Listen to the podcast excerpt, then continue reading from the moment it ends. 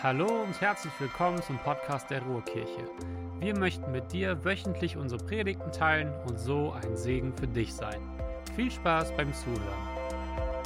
Einen wunderschönen guten Morgen auch von meiner Seite. Ich bin Markus und ich darf heute predigen. Und egal wo du bist, egal wie du dich gerade fühlst, möchte ich dich einladen, dass du dein Herz öffnest für das, was Gott heute zu sagen hast. Vielleicht möchtest du mitschreiben und äh, ich lade dich dazu ein, dass du eine aufrechte Haltung einnimmst, dass du dein Herz öffnest, dass du alles, was dich gerade ablenken könntest, einfach beiseite legst. Wir befinden uns in der Predigtreihe Glauben und heute ist das ganz spezielle Thema echt Glauben. Echt Glauben ist heute das Thema. Und bevor wir in den Text einsteigen, ich habe heute viel Bibeltext, da müssen wir durch, da dürfen wir durch, aber ich glaube, es ist gut. Und bevor wir da einsteigen, möchte ich dir ein paar Hintergrundinformationen geben zu der Situation, zu der Geschichte, in die wir einsteigen werden. Es beginnt mit König Ahab. Das ist ein König, der damals regiert hat im alten Israel. Und dieser König hat regiert im Nordreich Israels. Also Israel war zweigeteilt. Es gab den Norden, den Süden Norden hieß Israel, der Süden, das war das Königreich Juda.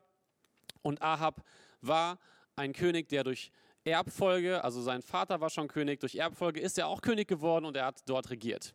Er hat das Nordreich Israels regiert von der Stadt Samaria aus. Samaria war eine Stadt, die hatte sein Vater gegründet. Das heißt, das war das politische Zentrum des Nordreiches von Israel. Und jetzt kommt leider das große Aber, das Blöde. In Samaria gab es einen Tempel von dem Götzen Baal.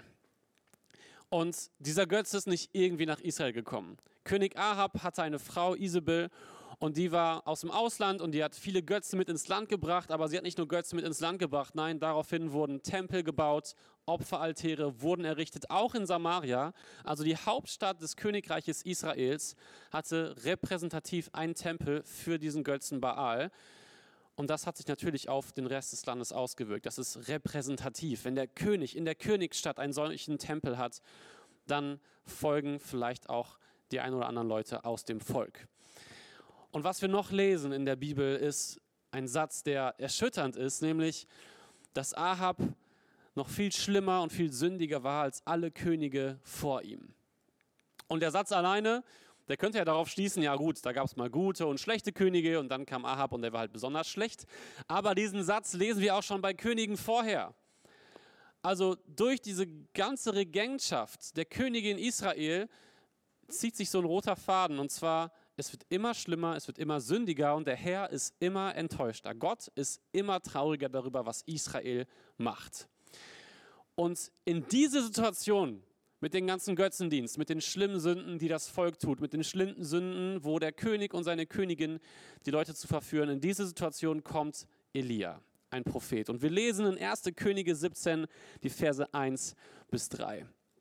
Der Prophet Elia aus Tischbe in Gilead sagte eines Tages zu König Ahab, ich schwöre bei dem Herrn, dem Gott Israels, dem ich diene, es wird in den nächsten Jahren nicht Tagen, sondern Jahren, weder Regen noch Tau geben, noch nicht mal Tau auf den Blättern, bis ich es sage. Danach befahl der Herr Elia, du musst fort von hier, geh nach Osten, überquere den Jordan und versteck dich am Bach Krit. Also hier kommt ein Prophet und dem ist das alles nicht recht. Und er kommt vor den König und spricht zum König. Und ich muss leider noch eine Sache erwähnen an dieser Stelle. Nämlich nicht nur, dass durch diesen ganzen Götzendienst fremde Propheten ins Land gekommen sind, Propheten, die nur anderen Götzen dienen und nicht dem richtig wahren Gott. Nein, auch wurden Propheten von Gott, Israel, also dem Gott Israels, diese Propheten wurden verfolgt und getötet. Also, dass Elia hier vor den König tritt, beweist seinen Mut und seine Überzeugtheit von dem, was er tut.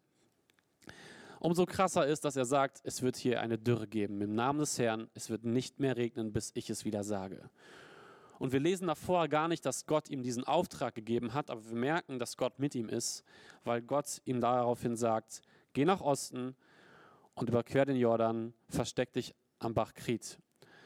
Und danach wird Elia von Gott versorgt. Die Dürre tritt wirklich ein. Die Dürre tritt ein und Elia im Exil wird von Gott versorgt, erlebt Wunder und irgendwann sagt Gott, komm wieder zurück. Elia, du warst lang genug weg und das Volk hat gelitten unter der Dürre. Ich möchte es wieder regnen lassen, komm zurück nach Israel. Also beschließt Elia, ich gehe wieder zurück nach Israel auf Gottes Wort. Er trifft den König schon wieder, ohne getötet oder verfolgt zu werden. Und dann kommt so ein kleiner Schlagabtausch. Also der König sagt, boah Elia, du bist schuld, dass es hier nicht regnet. Und Elia sagt, nein König, du bist schuld, dass es nicht regnet. Und um jetzt herauszufinden, wer denn Schuld hat und wer den wahren Gott hat, macht Elia einen Vorschlag. Er schlägt vor, dass es einen Showdown der Götter gibt auf einem Berg. Und hier steigen wir im Text ein, denn der König akzeptiert diesen Vorschlag. Kapitel 18 Abvers 20. Da befahl Ahab den Israeliten, also der König befiehlt jetzt dem ganzen Volk und allen Propheten, hier sind die falschen Propheten gemeint, die von Baal, von dem Götzen, auf den Karmel zu kommen. Das ist dieser besagte Berg. Als alle versammelt waren, trat Elia vor die Menge und rief, wie lange noch wollt ihr auf zwei Hochzeiten tanzen? Wenn der Herr der wahre Gott ist, dann gehorcht ihm allein. Ist es aber Baal, dann dient nur ihm. Das Volk sagte kein Wort. Die merken, wir haben gesündigt. Und sie trauen sich nichts zu sagen. Und so fuhr Elia fort. Ich stehe hier vor euch als einziger Prophet des Herrn, der noch übrig geblieben ist. Und dort stehen 450 Propheten von Baal. Und nun bringt uns zwei junge Opferstiere. Baals Propheten sollen sich einen aussuchen, ihn in Stücke schneiden, auf das Brennholz legen ohne es anzuzünden. Ganz wichtig, ohne es anzuzünden. Den anderen Stier will ich als Opfer zubereiten und auch ich werde kein Feuer daran legen. Dann ruft ihr, die Propheten von Baal, euren Gott an. Ich aber werde zum Herrn beten. Der Gott nun, der mit Feuer antwortet, also Feuer vom Himmel schickt und alles verbrennen lässt, der ist der wahre Gott. Die ganze Volksmenge schrie, ja, das ist gut ich stelle mir das so ein bisschen skurril vor. Also hier ist das Volk Israel und die haben jahrelang mit dem König in Sünde gelebt. Jetzt kommt ein Prophet vom wahren Gott und macht diesen Vorschlag. Und ich kann mir vorstellen, dass manche gar nicht diese Ernsthaftigkeit verstehen. Dass sie gar nicht verstehen, dass sie gesündigt haben. Dass sie gar nicht verstehen, was alles falsch läuft. Und sie checken nur, boah, wie cool, hier kommt gleich Feuer vom Himmel. Ja, das ist gut. Sie jubeln vielleicht sogar. Hey, schick Feuer vom Himmel, mega, voll das Spektakel. Ich hole noch Popcorn. Und manche verstehen vielleicht, dass es in der Vergangenheit nicht so gut war, was sie getan haben, dass sie den falschen Götzen gedient haben. Da sagt Elia zu den Propheten von Baal, ihr könnt anfangen, weil ihr so viele seid. Sucht euch einen Stier aus, bereitet ihn zu, aber keiner darf das Opfer anzünden. Und dann bittet euren Gott, Feuer vom Himmel zu schicken. Sie schlachteten ihren Stier und bereiteten ihn für das Opfer zu. Dann begannen sie zu beten. Vom Morgen bis zum Mittag riefen sie ununterbrochen, Baal, Baal, antworte uns doch. Sie tanzten um den Altar, den man für das Opfer errichtet hatte, aber nichts geschah. Es blieb still. Als es Mittag wurde, begann Elia zu spotten. Ihr müsst lauter rufen, wenn euer Gott euch hören soll. Bestimmt ist er gerade in Gedanken versunken. Oder er musste mal austreten. Oder ist er etwa verreist? Vielleicht schläft er sogar noch.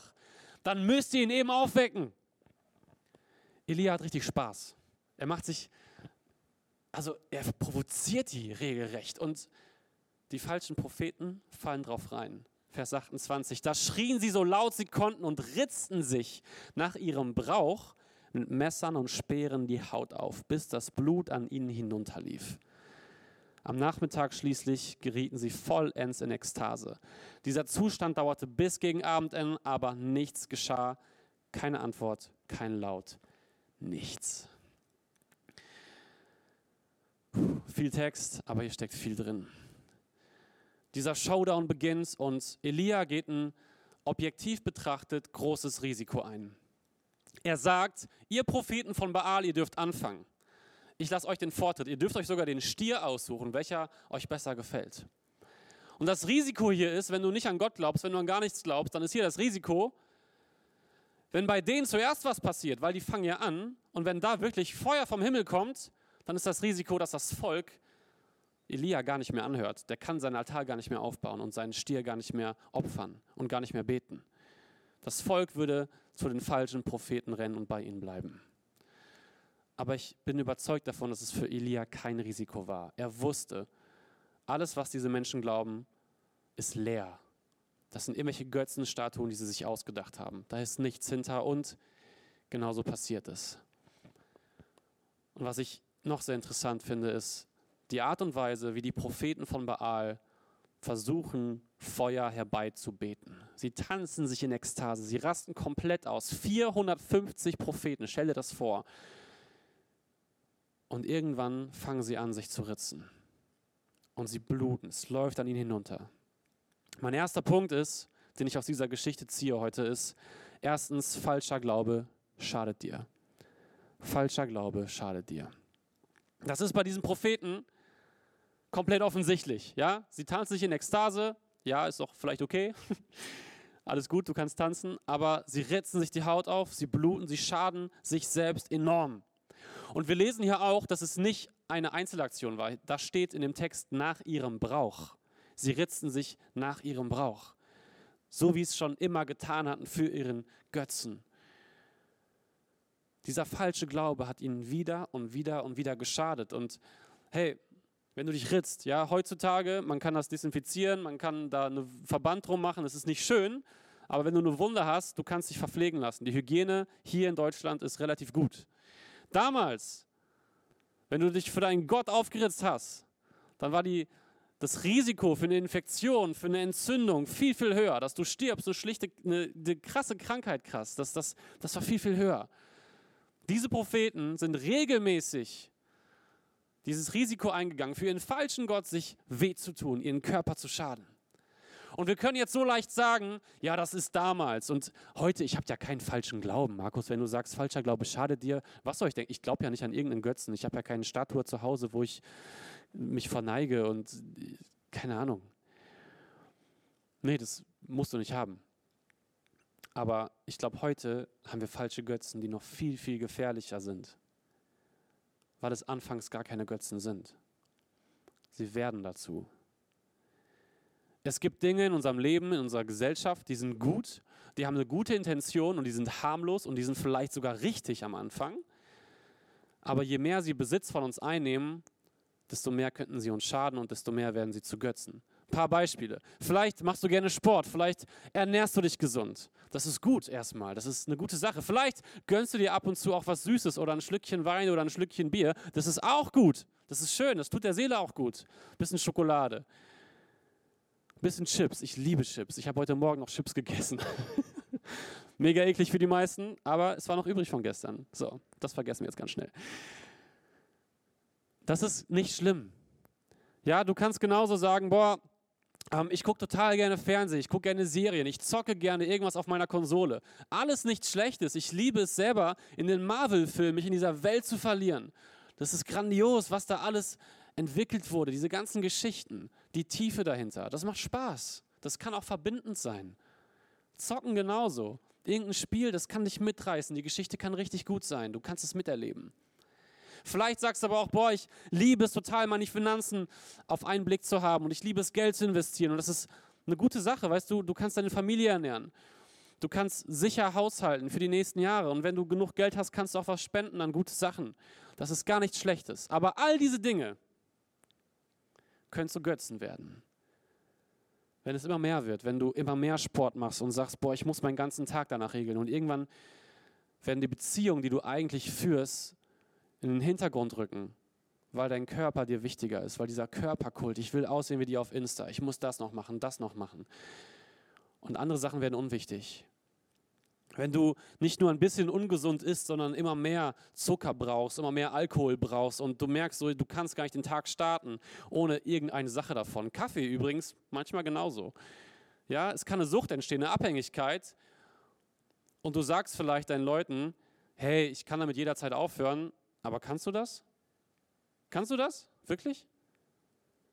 Wenn du Geld anhäufst, nichts Schlimmes. Aber was ist, wenn du geizig wirst? Wenn du immer mehr darauf versessen bist, zu sparen und zu verdienen und Angst hast, es zu verlieren und du wirst richtig panisch, wenn irgendwas von deinem Geld weggeht.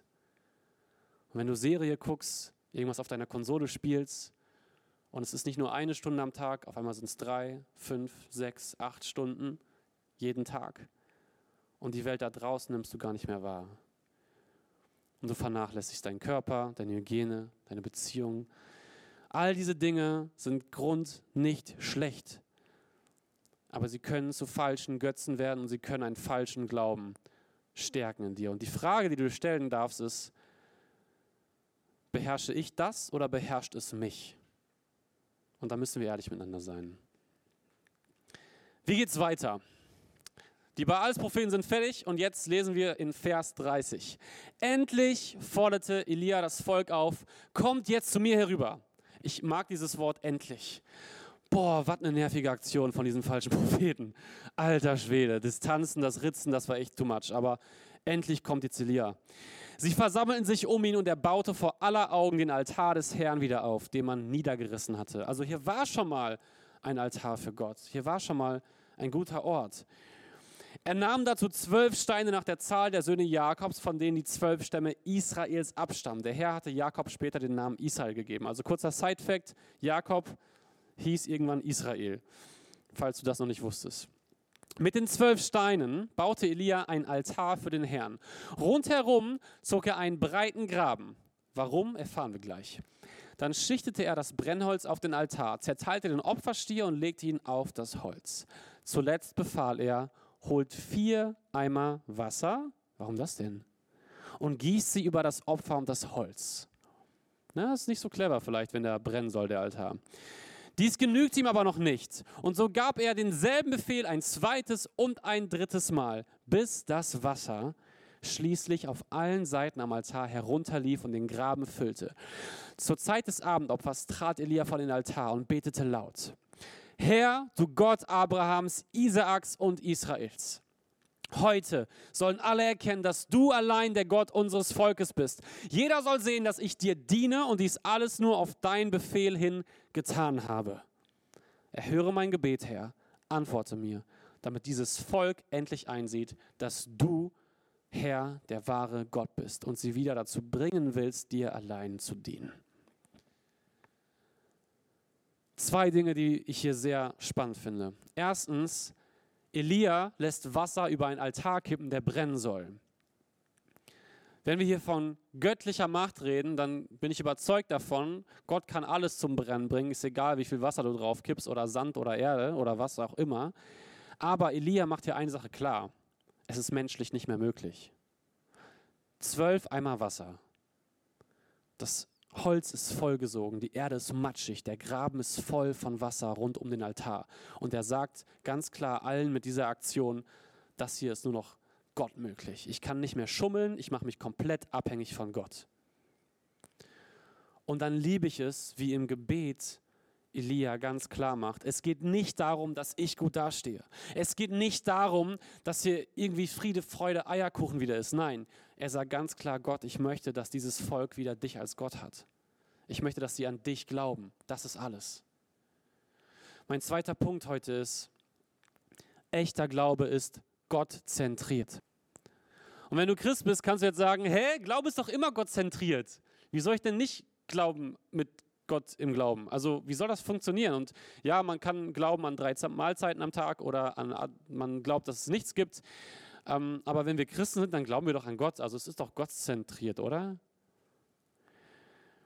Ich denke nicht. Vielleicht bist du in der Kirche oder in irgendeiner Religionsgemeinschaft und du magst diese Gemeinschaft so sehr. Also vor Corona war das noch viel mehr vorstellbar, dass wir sonntags zusammenkommen und alles ist schön und muckelig und ach, man umarmt sich und die Menschen sind so nett und wir können zusammen singen. Irgendwer redet ein paar coole Sachen vielleicht vorne. Und unter der Woche trifft man sich in Familiengruppen und der Glaube ist irgendwie gemeinschaftszentriert. Also ich, ich mag das und ich merke so, wenn ich glaube, wenn ich das bestätige, was diese Menschen hier sagen, dann darf ich auch in dieser Gemeinschaft teilhaben. Also Glaube kann gemeinschaftszentriert sein. Vielleicht studierst du die Bibel und du merkst, boah, in der Bibel, da stehen total kluge Sachen und das sind eigentlich krasse Grundlagen für das zivilisierte Miteinander in unserer heutigen Gesellschaft. Also die zehn Gebote, du sollst nicht töten, nicht stehlen, Ehre Mutter und Vater, du sollst nicht betrügen, du sollst nicht begehren. Boah, Jesus hat gesagt, Nächstenliebe, die goldene Regel. Das ist ja moralisch alles total wertvoll und vielleicht ist dein Glaube so moralfixiert, moralzentriert. Und es gibt Pfarrer und Pastoren und ich, es gibt Bücher darüber, habe ich gelesen oder zumindest gesehen von einem Pfarrer, der ganz klar sagt, ich glaube nicht an Gott. Dieser Pfarrer hat in seinem Buch geschrieben, ich glaube nicht an Gott. Aber die Moral der Bibel ist so toll, ich werde trotzdem Pfarrer. Ja Mensch, man muss doch nicht für eine Kirche gehen, wenn du nur Moral predigst. Ist dein Glaube vielleicht moralzentriert? Und das Dritte, Glaube kann auch ich zentriert sein boah, ich glaube an Gott, weil der schickt mir auf jeden Fall ein Wunder und ich brauche das jetzt total, Gott, dass du mich versorgst und meine Finanzen segne die und meine Kinder segne die und ach, ich, ich glaube, ich, ich, ich brauche Gott, weil ich brauche jemanden, der mich liebt. Und weißt du was? Diese ganzen Sachen, die sind auch völlig in Ordnung. Gemeinschaft ist gut. Gott möchte dich in einer guten Gemeinschaft wissen. Und Gott möchte, dass du seine Worte verstehst, die Bibel verstehst, dass du die Moral daraus ziehst, die Jesus vorgelebt hat. Und Gott freut sich, wenn er in deinem Leben wirken kann, wenn Wunder passieren. Aber das darf alles nicht das Zentrum sein. Elia betet nicht, Gott, schick Feuer, damit wir eine tolle Gemeinschaft haben.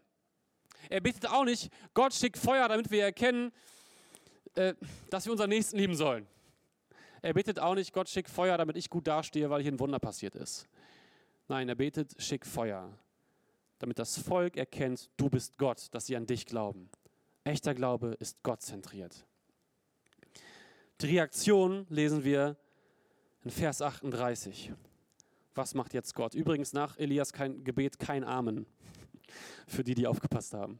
Vers 38, da ließ der Herr Feuer vom Himmel fallen. Es verzehrte nicht nur das Opferfleisch und das Holz, alles übrigens nass, wir erinnern uns, sondern auch die Steine des Altars und den Erdboden darunter. Sogar das Wasser im Graben leckten die Flammen auf.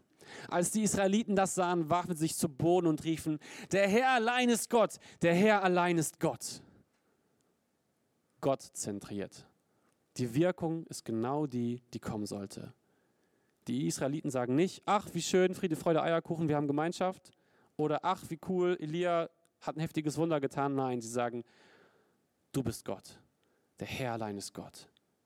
Gott zentriert. Und mein dritter Punkt, den ich aus dieser Stelle schließen möchte, ist, echter Glaube kann Wunder hervorbringen. Echter Glaube kann Wunder hervorbringen. Und jetzt gibt es ja ein Wörtchen, das dich vielleicht stört. Vielleicht sagst du, boah Markus, ich dachte, ich kriege jetzt eine Anleitung, wie Wunder passieren. Und ich höre die ganzen Predigten der Ruhrkirche und ich warte jetzt darauf, dass eine Anleitung kommt. Und jetzt sagst du, echter Glaube kann Wunder hervorbringen? Nicht muss oder wird. Echter Glaube wird Wunder hervorbringen. Nein, kann. Wenn wir die Geschichte Elias lesen, dann ist es sehr, sehr einfach zu glauben, dass immer Wunder passieren, wenn wir einen starken Glauben haben. Und in der Bibel lesen wir viel von diesen Wundern. Und ich bin überzeugt davon, dass diese Wunder passiert sind. Und ich weiß auch, dass im anderen Leben heutzutage Wunder passiert sind und ich durfte selbst schon Wunder erleben. Ich glaube, dass sie passieren können, dass die Wahrscheinlichkeit immer da ist. Aber ich weiß auch, dass es nicht passieren kann. Du kannst stark glauben und stark beten in einer Gemeinschaft und es passiert nichts. Was steckt dahinter? Ist eigentlich frustrierend, oder? Warum glaube ich dann? Erstmal möchte ich festhalten, die Chance besteht. Die Chance, dass ein Wunder passiert, die steht. Aber wenn es nicht passiert, sollte das nicht unseren Glauben ändern. Gott bleibt Gott. Gott, Gott bleibt allmächtig. Und wir dürfen weiterhin an ihn glauben. Nur weil etwas nicht passiert, was wir so gerne hätten, heißt es nicht, dass Gott nicht bei uns ist. Dass er nicht für uns da ist. Dass er uns nicht liebt. Und das größte Wunder ist sowieso schon passiert. Nämlich, dass Jesus auf die Erde kam, für uns gestorben und auferstanden ist. Dass wir mit ihm leben dürfen und so frei vor Gott sind. Dieses allergrößte Wunder, das kannst du in der Bibel lesen, in den vier Evangelien, das ist schon längst passiert. Und wenn dann andere Wunder, die im Vergleich zu diesem großen Wunder nicht passieren, heißt es nicht, dass Gott nicht da ist. Nein. Es kann passieren. So simpel wie es ist. Hier passiert ein Wunder. Und wir kommen zum letzten Textabschnitt und ich habe ehrlich gesagt gehofft, ich müsste diese Stelle nicht lesen, weil ich sie nicht so schön finde, aber sie ist wichtig für die Geschichte und ich möchte sie auch in einen Kontext setzen. 1. Könige 18, Vers 40. Elia aber befahl, packt die Propheten von Baal, keiner soll entkommen, Sie wurden festgenommen. Und Elia ließ sie hinunter den Fluss Kishon führen und dort hinrichten. Was hier passiert, ist brutal. Aber es entspricht den Gesetzen, die damals in Israel galten. Es entspricht einem Prinzip, das du vielleicht kennst, Auge um Auge, Zahn im Zahn. Das ist aus dem Alten Testament dieses Prinzip. Wir leben nicht mehr in dieser Gesetzlichkeit. Wir leben nicht mehr in diesem Glauben, dass wir sowas tun müssen, um Gott zu verteidigen. Also mach's nicht nach. Wenn du was nachmachen möchtest, dann guck ins Neue Testament. Da stehen sehr, sehr viele gute Sachen. Aber das ist wichtig für die Geschichte. Warum? Hier werden die falschen Propheten hingerichtet und es kommt eine Reaktion. 1. Könige 19 ab Vers 1. König Ahab berichtete seiner Königin Isabel alles, was Elia getan hatte. Vor allem, wie er die Propheten Baals mit dem Schwert getötet hatte. Da schickte Isabel einen Boten zu Elia, der ihm ausrichten sollte, die Götter sollen mich schwer bestrafen, wenn ich dir nicht heimzahle, was du diesen Propheten angetan hast. Morgen um diese Zeit bist du auch ein toter Mann, das schwöre ich. Da packte Elia die Angst. Er rannte um sein Leben und floh bis nach Beersheba, ganz im Süden Judas, also ins südliche Königreich, ganz am Süden. Dort ließ er seinen Diener, der ihn bis dahin begleitet hatte, zurück. Allein wanderte er einen ganzen Tag weiter bis tief in die Wüste hinein. Zuletzt ließ er sich unter einen Ginsterstrauch fallen und wünschte sich tot zu sein. Herr, ich kann nicht mehr, stöhnte er. Lass mich sterben. Irgendwann wird es mich sowieso treffen wie meine Vorfahren. Warum nicht jetzt? Unverständlich, oder? Also ganz im Ernst, Elia, du hast doch gerade Wunder erlebt, ohne Ende. Also die letzten Jahre waren noch krass für dich. Ich muss einmal zusammenfassen. Elia kündigt im Namen des Herrn an, es soll nicht mehr regnen und es regnet nicht mehr. Dann flieht Elia ins Exil, dort passieren ihm Wunder, die wir gar nicht gelesen haben. Dann kommt Elia zurück, wird wieder nicht getötet übrigens. Ähm, Gott schickt Feuer vom Himmel. Dann, auch wieder eine Sache, die wir nicht gelesen haben, die dazwischen steht, betet Elia für Regen und es regnet. Er hat den geistlichen Kampf doch volle Möhre gewonnen. Es sind so viele Wunder passiert, wo er teilhaben durfte, wo er dabei war, wo er gesehen hat, wie Gott wirkt, wie Gott ihn beschützt, wie Gott ihn versorgt. Und jetzt kommt eine Drohung von der Königin, die auch schon geistlich besiegt wurde. Und Elia packt die Angst und er rennt weg. Er rennt aus dem Königreich raus, er rennt durch das nächste Königreich komplett durch und dann in die Wüste. Er lässt alles hinter sich. Mein letzter Punkt für heute ist, trotz Glaube bleiben wir Menschen. Trotz Glaube bleiben wir Menschen. Das wird hier so was von deutlich. Und das zeigt aber auch was. Erstmal zeigt es, Elia ist genauso Mensch wie ich. Und ich finde das so schön, weil die Glaubenshelden der Bibel wirken manchmal so weit weg und so abgehoben und die erleben so krasse Sachen mit Gott. Aber hier ist ein Mensch, der genauso zweifelt, der genauso emotional ist, der genauso Angst vor weltlichen Dingen hat wie du und ich. Und das tut gut, einfach das zu spüren, ich bin nicht alleine. Und die andere Sache ist, ich glaube, dass hier eine tiefe Wahrheit drin steckt. Elia kann sich an dieser Stelle nicht verlassen auf das, was in der Vergangenheit passiert ist. Vielleicht kennst du das. Du hast schon mal Wunder erlebt. Du hast schon mal Gottes Wirken erlebt. Und ich durfte das so oft in meinem Leben erleben, dass Gott übernatürlich da war, dass ich versorgt wurde, dass ich erzählen kann von Geschichten. Und ich gucke da auch gerne darauf zurück. Ich erzähle gerne davon, was Gott in meinem Leben schon Gutes getan hat. Aber wenn ich heute aufstehe oder morgen aufstehe und es geht mir mies, der Tag ist auf Deutsch gesagt scheiße, Probleme kommen, es gibt Streit in der Familie, auf der Arbeit gibt es ein Problem, was ich nicht zu lösen vermag, dann kann ich niedergeschlagen sein. Dann kann ich sagen, Gott, warum? Ich habe Angst. Ich renne weg. Und an dieser Stelle ist es so dermaßen wichtig anzuerkennen, ich bin immer noch Mensch. Diese ganzen Wunder haben mich nicht besser gemacht, nicht heiliger gemacht. Ich bin kein Supergläubiger geworden. Ich bin ein Mensch, der jeden Tag neu darauf angewiesen ist, dass Gott bei ihm ist. Und ich darf mich jeden Tag neu dafür entscheiden, dass ich an Gott glaube. Ich darf jeden Tag neu sagen, ja Gott, ich bin dir dankbar für die Wunder. In der Vergangenheit, aber ich brauche dich jetzt wieder. Ich möchte jetzt wieder an deinen Thron kommen, mich vor dich hinknien. Ich möchte jetzt wieder erleben, wie du wirkst. Und ich möchte jetzt wieder mit dir Schritte gehen, damit Dinge passieren, die ich gerade gar nicht glauben kann. Wenn wir anerkennen, dass wir immer noch Menschen sind, dass wir Emotionen haben, dass wir zweifeln, dass wir fehlerhaft sind, dann fällt es uns vielleicht viel, viel einfacher, wieder zu Gott zu kommen, vor seinen Thron zu kommen, nicht überheblich, nicht stolz zu sein und zu sagen, ich brauche dich, Gott. Jesus, ich brauche dich. Ich brauche deine Vergebung, deine Nähe, deine Gemeinschaft. Und ich möchte dich so einladen, dass du das versuchst zu tun Glaube basiert nicht darauf, dass du immer wieder zurückguckst auf große Dinge, die mal passiert sind. Nein, Glaube basiert darauf, dass du jeden Tag neu dich dafür entscheidest, echt zu glauben. Und zwar echt, dass du sagst, ja, ich bin Mensch. Das ist ehrlich, das ist echt. Ich bin nicht mächtig, ich bin Mensch. Ich habe Emotionen, ich habe Fehler, aber ich vertraue auf einen Gott, der größer ist. Er kann Wunder schicken, er kann sie auch nicht schicken. Aber ich werde trotzdem an ihn glauben. Ich werde trotzdem daran festhalten, dass er mich liebt, dass er bei mir ist. Gott bleibt Gott und ich bleib Mensch. Ich bleib demütig für ihn, ich bleib ehrfürchtig. Er bleibt mächtig, er bleibt herrlich, aber er bleibt genauso liebend und fürsorglich. Ich möchte beten und ich lade dich ein, mitzubeten. Gott, ich danke dir so, dass wir nicht Gott sein müssen ich danke dir so, dass wir uns auf dich verlassen dürfen, dass wir auf dich hoffen dürfen, auf dich vertrauen dürfen. Schenk du uns die Fähigkeit, das jeden Tag neu anzunehmen, jeden Tag neu zu sagen, ja Gott, du bist Gott und ich glaube an dich. Jeden Tag zu sagen, du bist der einzige Gott und ich möchte alle anderen hinter dich stellen. Alle anderen Götzen, die ich mir vielleicht erschaffen habe, möchte ich ablegen. Ich möchte dir wieder dienen. Ich möchte dir wieder Ehrfurcht erweisen. Ich möchte wieder vor dich kommen, vor deinen Thron.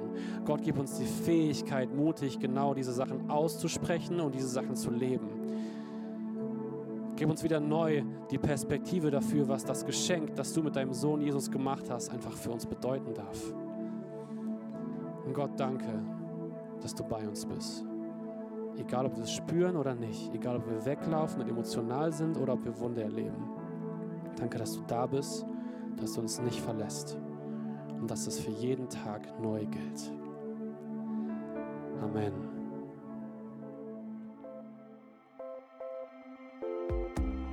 Wir hoffen, dass du eine gute Zeit hattest. Wenn du uns näher kennenlernen möchtest oder mehr erfahren möchtest, besuche gerne www.ruhrkirche.com. Sei gesegnet.